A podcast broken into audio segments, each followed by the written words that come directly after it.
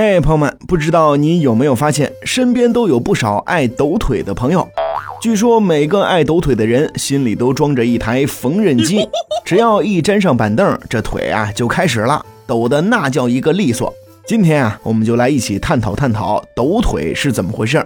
这说来也奇怪呀，这项无师自通的技能，不消耗你丝毫体力，不经过你的大脑批准，没有任何开关，只要一不留神就能自己触发的抖腿，怎么就这么神奇呢？无论你是在一本正经的工作，还是闲的没事唠嗑，只要屁股一挨凳子，你的腿就开始不安分的工作了。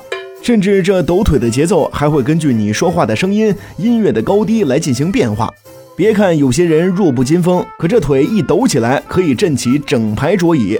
根据一组数据显示，男性爱抖腿的比例大概占百分之八十七点一，而女性只有百分之六十三点一。好家伙，这抖腿的比例已经很高了。您别看这抖腿抖起来容易，可是想要让它停下来，还真不是您能控制得了的。那说到这其中的缘由，朋友们可能就不懂了吧？小白来跟大家分析一下。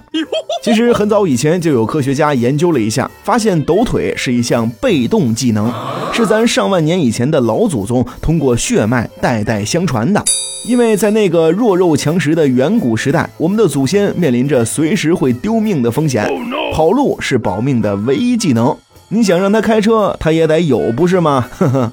所以只有提高自己的应激能力，才能随时开溜。而抖腿恰恰是能够提高神经敏感度，让你时刻保持在一个较高的应激水平的方式。长期维持在这样的一个生活习惯，以至于抖腿这个行为已经深深地刻在了基因里。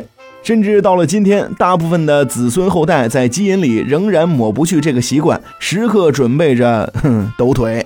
虽然抖腿看上去不怎么美观，但其实呀，它还真有那么一丢丢的小作用。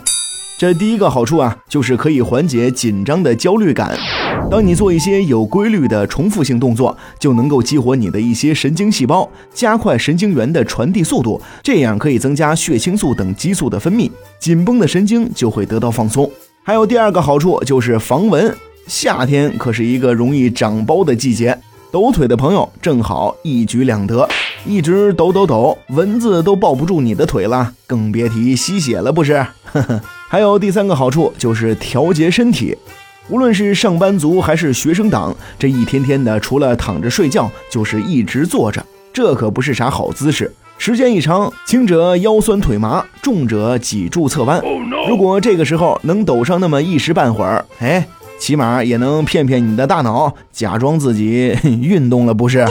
说了这么多呀，小白就是想提醒大家一句：这抖腿啊，小抖怡情，大抖伤身。